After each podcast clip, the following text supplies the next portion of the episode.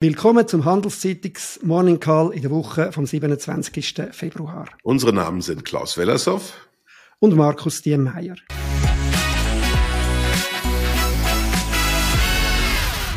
Wie immer wenn wir Ihnen einen Überblick über die wichtigsten Daten und Entwicklungen in der Wirtschaft geben. Stimmungswoche hast du die abgelaufene Woche im Voraus genannt. Es ist offenbar etwa so gekommen, wie erwartet. Die Zeichen für einen Abschwung verdichtet sich, oder Klaus? Ja, es ist das erwartet die erwartete Mischung, würde ich sagen. Die Stimmungsdaten, ganz viele Umfragedaten äh, aus der Wirtschaft von den Unternehmen, nämlich bei der Industrie, ähm, die deuten tatsächlich darauf hin, dass es äh, weiter runtergeht. Dass wir sehen, dass seit doch eine ganze Reihe von Monaten jetzt, dass jeden Monat die Stimmung ein bisschen schlechter ist und mittlerweile ist sie im rezessiven Niveau, also dort, wo man dann eigentlich eine schrumpfende Wirtschaft erwarten muss. Bei den Dienstleistern hingegen haben wir gute Nachrichten bekommen äh, und teilweise sogar richtig gute Nachrichten. Da ist die Stimmung deutlich aufgehellt, äh, wahrscheinlich vor dem Hintergrund, dass die Wirtschaft über den Winter weitergelaufen ist und die schlimmsten Befürchtungen nicht eingetreten sind. Das war eigentlich relativ gut. Das war so über die ganze Woche verteilt, deswegen hebe ich da nichts hervor. Für mich ganz besonders wichtig waren die Zahlen vom Freitag aber, die dann wirklich die reale Wirtschaft gemessen haben, also was bei den amerikanischen Konsumenten los war. Und, und das ist äh, im Moment der Highlight, weil der Ursprung der Inflation ja aus einem viel zu starken amerikanischen Konsum herausgekommen ist, nach Gütern insbesondere. Und das Bild war, nachdem es im Dezember richtig schlecht gewesen ist, ein ganzes Stück besser. Da war so eine Art Rebound, eine, eine deutliche Verbesserung drin. Die Einkommen haben zwar nicht so richtig stark zugenommen, vielleicht etwas unter den Erwartungen, aber mit 0,6 Prozent über den Monat wenn man das hochrechnet, dann ist das schon eine ganz gute Zahl. Das muss der Fed leider auch noch Sorgen machen, der amerikanischen Notenbank. Aber bei den Ausgaben war so richtig was los. Das Jahr ist auf breiter Front praktisch alle Güter und auch Dienstleistungen gut gestartet. 1,8 Prozent Ausgabenwachstum in einem Monat, das ist ziemlich viel. Damit ist die Sparquote nochmal wieder gesunken auf ein historisches Tief.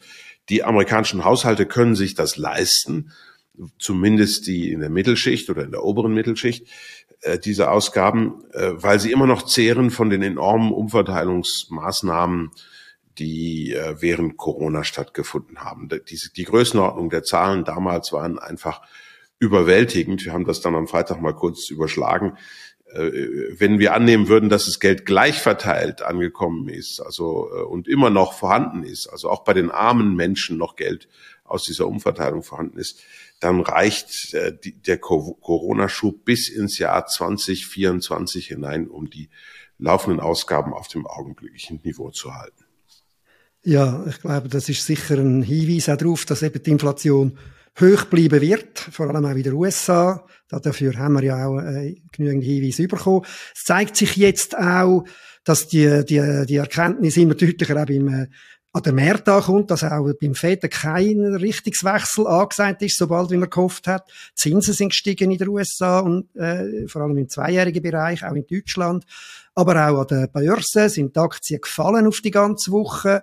Äh, am deutlichsten hat sich das bei den Tech-Aktien gezeigt. Am, der Nasdaq, der, der Tech-Index, ist minus 3,3 auf die ganze Woche. Der SMI, der Schweizer Leitindex, 0,66 auf die ganze Woche.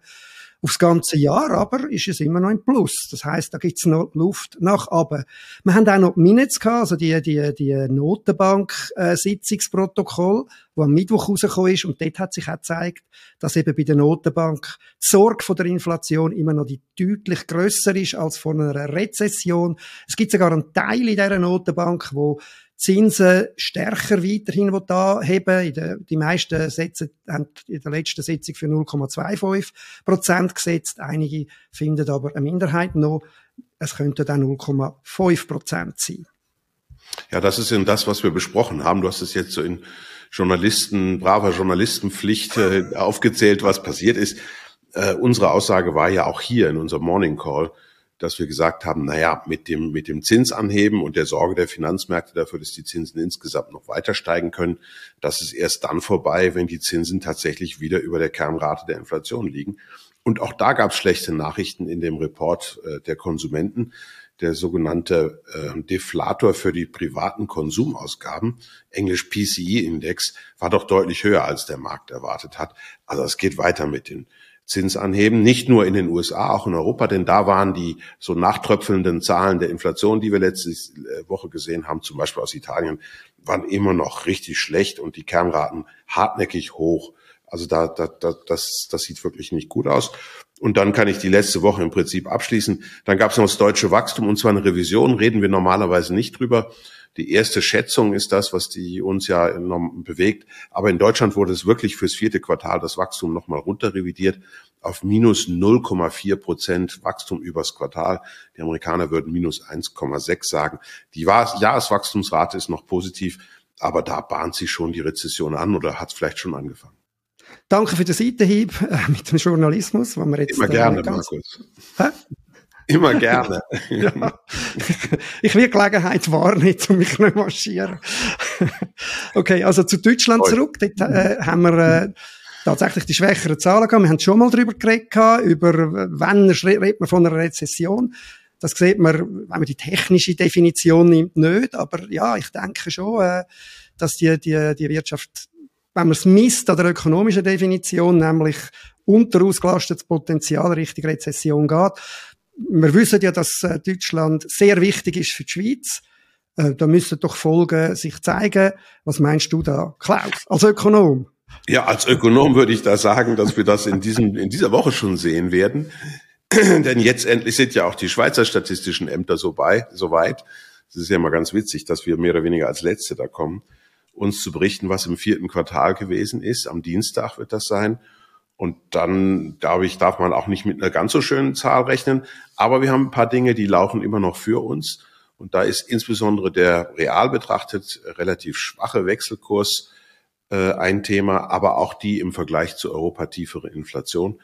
Also ich glaube, wir werden wahrscheinlich doch noch im positiven Bereich geblieben sein mit dem Quartalswachstum. Das sieht der Journalist gleich. Gehen wir zum Wahnsinn von der Woche. Klaus. Ja, Inflation ist das Thema, das lässt uns nicht los. Japan hat über vier Prozent Inflation gemeldet in der Woche und gleichzeitig redet der Kandidat äh, für die Nachfolge des Vorsitzenden der japanischen Notenbank, Ueda, vor dem Parlament in der Anhörung äh, davon, dass die Zinsen tief bleiben können. Also äh, bei, bei allem Optimismus, was die Prognosefähigkeit von Inflationsraten angeht, was eben sehr tief ist leider, ähm, also das kann man sich überhaupt nicht vorstellen.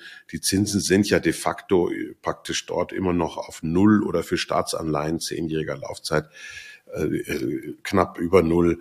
Äh, das ist so ein großer Verlust an Vermögen, der da entsteht, an realer Kaufkraft. Und zwar in der ganzen Wirtschaft. Äh, das halte ich für ein aberwitziges, äh, aberwitziges Experiment, äh, ich, ich kann mir nicht vorstellen, dass das gut geht. Ja, ich glaube, äh, ich meine, die Notenbanker, die haben über praktische Generation in Japan nur ein Problem gehabt, nämlich endlich wieder Inflation anzukriegen. Ich glaube, es ist mental schon schwierig, wenn sie dann endlich kommt, da drin ein Problem zu sehen. Das ist wie, jetzt sieht die Schlachtgunnen aus, warum jetzt gerade wieder bekämpfen? Ich vermute, das könnte mit der Rolle spielen. Gehen wir auf den Wahnsinn, den ich gesehen habe. Klar, einer der Wahnsinn ist, dass der Krieg in der Ukraine sich jetzt geehrt hat, die Invasion von Russland in der Ukraine, und es gibt nach wie vor keine Aussicht auf eine Lösung. Im wirtschaftlichen Bereich habe ich den, den Wahnsinn von der Woche, die Geschichte einmal mehr um die Credit Suisse umgesehen. Äh, äh, der, der, der, der Lehmann, der, der, der Verwaltungsratspräsident von der CS, hat im Dezember erklärt, Kundenabflüsse seien im Wesentlichen gestoppt. Das hat sich jetzt als falsch erwiesen seit den jüngsten Zahlen. Und letzte Woche hat dann auch noch die FINMA äh, sich da genauer dafür erkundigt. Der Hintergrund im Dezember bei deren Aussage ist, äh, ist äh, der Aktienkurs um 9% auf, wo dann Zahlen sind von der CS sind es 15% ab und letzte Woche dann nochmal am Dienstag 4% runter, äh, und haben das Allzeittief von äh, unter 2,6 am Dienstag erreicht. Jetzt aber Blick in die kommende Woche. Klaus, Tja, also über Schweizer Bruttoinlandsproduktzahlen, die da veröffentlicht werden, haben wir schon geredet. Am Mittwoch kriegen wir dann eine etwas vorausschauendere Zahl, nämlich der Einkaufsmanager-Index zur Schweizer Industrie. Ähm, ich könnte mir vorstellen, dass das bei uns ein Tick besser als im Ausland, aber eben auch immer noch nicht wieder gut aussieht. Ich denke, ähm, realwirtschaftlich ist jetzt schon äh, etwas mehr Flaute auch in der Schweiz angesagt. Ja, du hast es gesagt, eben BIP-Zahlen zeigen die Vergangenheit. Die Vergangenheit zeigt schon eine deutliche Abschwächung. Im letzten Jahr, im ersten Quartal haben wir noch 4,4 Prozent gehabt, im zweiten dann schon nur noch die Hälfte, 2,2. Äh, Im dritten sind es dann nur noch 0,5 gewesen. Jetzt sind wir sehr gespannt. Aber eben die PMIs, auch die zeigen eben tatsächlich bis jetzt schon eine Abschwächung, vor allem beim äh, beim Industrie-PMI, der ist unter 50 also in der Schrumpfungsphase. Und was du schon vorhin gesagt hast, über Dienstleistungen, das hat sich auch in der Schweiz gezeigt. Die sind tatsächlich im Januar äh, gestiegen. Vielleicht muss man da noch ergänzend sagen, Dienstleistungen sind ein starker Hinweis auf die Binnenwirtschaft, wie es im Inland aussieht. Äh, und insofern hat das Bedeutung, dass die angestiegen sind. Aber eben gesehen werden wir es am, äh, in dieser Woche. Und äh, dann haben wir auch noch das Kopfbarometer, das ist so ein Mix von verschiedenen Konjunkturdaten, wo die Konjunkturforschungsstelle errechnet und dort wird man auch drauf schauen. Ja, äh, wie siehst du, eben, wir haben schon darüber geredet, im internationalen Vergleich, die Schweizer Wirtschaft, ich meinte, sie ist immer noch deutlich besser unterwegs. Äh, ja, ja. Das hören wir ja gerne und das ist wahrscheinlich auch so für einmal ähm, weil wenn wir zurückschauen, war das natürlich in der jüngeren Vergangenheit gar nicht der Fall. Also wir sind schwächer aus der Corona-Krise rausgekommen als so manch anderer und die Erholung hat hier auch länger gedauert. Also da muss man immer so ein bisschen vorsichtig sein. Ähm, ich glaube, äh, was noch in dem Gesamtbild jetzt fehlt zur Schweiz, ist der Blick eigentlich zwei Wochen voraus. Dann ist ja die SNB wieder mit ihrer Lagebeurteilung dran. Und da, da haben wir am, ähm, am Freitag eben auch noch erschreckende Zahlen gesehen. Der sogenannte Fachkräftemangel, Beschäftigungswachstum von 2,3 Prozent übers Jahr im vierten Quartal. Das spricht ja auch für ein starkes Bruttoinlandsprodukt, muss aber für die Nationalbank ein absolutes Warnzeichen sein. Denn der, unser Arbeitsmarkt ist komplett überhitzt. Und ich denke, und das führt mich dann zu dein, der Antwort auf deine Frage, ich denke, der Schweiz wird es dann ähnlich gehen wie den anderen eigentlich müssen die eine Rezession provozieren, damit die Wirtschaft sich abkühlt und die Inflation tatsächlich wieder unter Kontrolle kommt. Das ist so ein bisschen das Grunddilemma, was wir äh, sehen. Internationale Zahlen haben wir dann noch am Mittwoch, äh, die amerikanischen Detailhandelszahlen im Januar. Das müsste eigentlich, da da auch der Dezember schwach gewesen ist und wir so diese Vorlage von den Konsumzahlen bekommen haben, relativ gut gewesen sein. Äh, Mittwoch auch die Stimmungsdaten der, aus China, das erste Mal nach dem Chinese New Year, das war ja Ende Januar und jetzt kommen wir, kriegen wir schon die Februarzahlen äh, dafür. Äh, das wird sehr, sehr spannend sein. Da wage ich jetzt wirklich keine Prognose. Bei den offiziellen Zahlen vom offiziellen Statistischen Amt, das, das Einzige, was man vielleicht sagen kann, ist ja immer so ein bisschen positiver Bias drin. Aber es gibt auch privatwirtschaftliche Umfragen, die dann veröffentlicht werden. Und da könnte es durchaus ähm, Probleme geben. Und am Freitag dann noch der Einkaufsmanager-Index äh, für die Industrie, äh, äh, äh, für die ähm, für die Dienstleister aus den USA. Da hoffen wir auf eine Bestätigung ähm, des positiven Trends.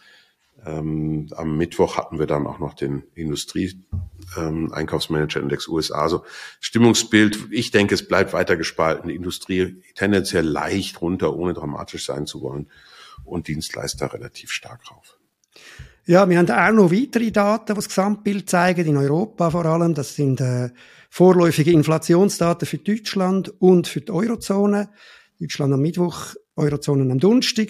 Die dürften alle höher, deutlich höher als 8% bleiben, Kerninflation höher als 5%. Dann haben wir auch noch die Arbeitslosigkeit Daten. Oft werden ja Inflation und Arbeitslosigkeit als die beiden wesentlichen gegenlaufenden Faktoren angeschaut. Die Arbeitslosigkeit dürfte tief bleiben. Äh, äh, in, in Deutschland und in Europa, die sind mindestens historisch gesehen näher an einem historischen Tief. Äh, beides spricht eigentlich überhaupt nicht dafür, dass die EZB irgendwie, also die Europäische Zentralbank, da auch irgendwie könnte äh, bremsen, eher auch noch weiter mit den Zinsen nach oben. Gas gibt das gleiche Bild, wo wir ja eigentlich überall sonst es ist, es ist Was ziemlich uniform. Ja, ja, das ist ziemlich uniform. Ich glaube, das liegt wirklich eben an Corona. Dieses Anziehen der Inflation hat ja mit dem Krieg in der Ukraine, diesem russischen Überfall dort, äh, gar nichts zu tun. Das ist immer so das, das große Fragezeichen, was, im, äh, was bei mir entsteht, wenn, wenn, ich, wenn ich in die veröffentlichte Meinungslandschaft schaue. Es wird gar nicht drüber, genug drüber gesprochen, dass die Inflation in Amerika vor Ausbruch des Ukraine-Kriegs im Dezember davor schon bei sieben Prozent war und in Europa schon bei fünf Prozent. Das sind gigantische Werte, wenn man es vergleicht mit den Zielwerten von knapp zwei Prozent oder vielleicht ist das ein bisschen aufgeweicht, ein bisschen mehr, aber das ist weit, weit weg. Und das Zeug ist hartnäckig, wie wir jetzt sehen. Jetzt haben wir schon über ein Jahr hohe Inflation. Ich denke, ähm, das Bild ist die Folge von sehr expansiver Fiskalpolitik während Corona-Umverteilung USA. Wir haben noch schon drüber gesprochen. Europa auch ein bisschen bei uns und sehr, sehr expansiver Geldpolitik. Viel zu tiefe Zinsen in den letzten Jahren. Wie oft haben wir uns über Negativzinsen aufgeregt? Keiner wollte richtig was sagen, weil niemand daran gedacht hat, dass das auch noch Kosten haben könnte. Da hat man noch gedacht, na ja, ein bisschen tiefe Zinsen, schlecht für die Pensionskassen und unsere Ersparnisse. Aber die Kosten heißen jetzt Inflation. Da haben unsere Zentralbanken geschlafen. Deswegen müssen die jetzt, um im Fußballerbild äh, das zu sagen, mit der Blutgrätsche gegen die Inflation vorgehen. Also wir kriegen nach, auch nach unserer Einschätzung noch deutliche Zinserhöhungen. Für jetzt gleicher Meinung, für die Vergangenheit nicht ganz, weil ich meine, wir haben doch fast zehn Jahre praktisch keine Inflation bis Tendenz ja. zu Deflation gesehen. Äh, gut, da werden wir noch sehr oft drüber streiten, denke ich. Ja, das glaube ich auch. Das glaube ich auch, weil, weil Geld, Geldpolitik wirkt einfach immer mit größer Verzögerung. Das wissen wir seit 450 ja, aber Jahren. Aber zehn Jahre ist jetzt nicht einmal nach Lehrbuch eine normale Verzögerung. Doch, Egal. weil du musst dir nur die wirtschaftshistorischen Zahlen eingucken. Ihr habt alle zu viel Friedman gelesen. Ihr seid alles Monetaristen eigentlich. Ihr wollt es nur nicht zugeben. Genau, wie gesagt, wir werden da weiter darüber reden, mir kommt noch viel in den Sinn, aber gehen wir, verschieben wir das äh, aufs nächste und auf die weiteren Mal. Ähm, wir haben äh, in dieser Woche auch noch Unternehmensabschlüsse, wenn wir jetzt nur die SMI-Titel nehmen, wir ganz, ganz viel, aber das hat keinen Sinn, auf die alle einzugehen. Beim SMI, also beim Hauptindex, ist es Alcon, äh, am Montag und Swiss Life am Mittwoch. Bei beiden ist äh, nichts Beunruhigendes zu erwarten. Ihre Kursentwicklungen sind besser gewesen, also ist besser gewesen als der Gesamtmarkt und da werden auch relativ gute Zahlen erwartet. Das ist es für die Woche. Ja, lassen Sie sich kein X für ein U vormachen und bleiben Sie gesund, auch wenn die Welt aktuelle ein bisschen durcheinander geraten ist.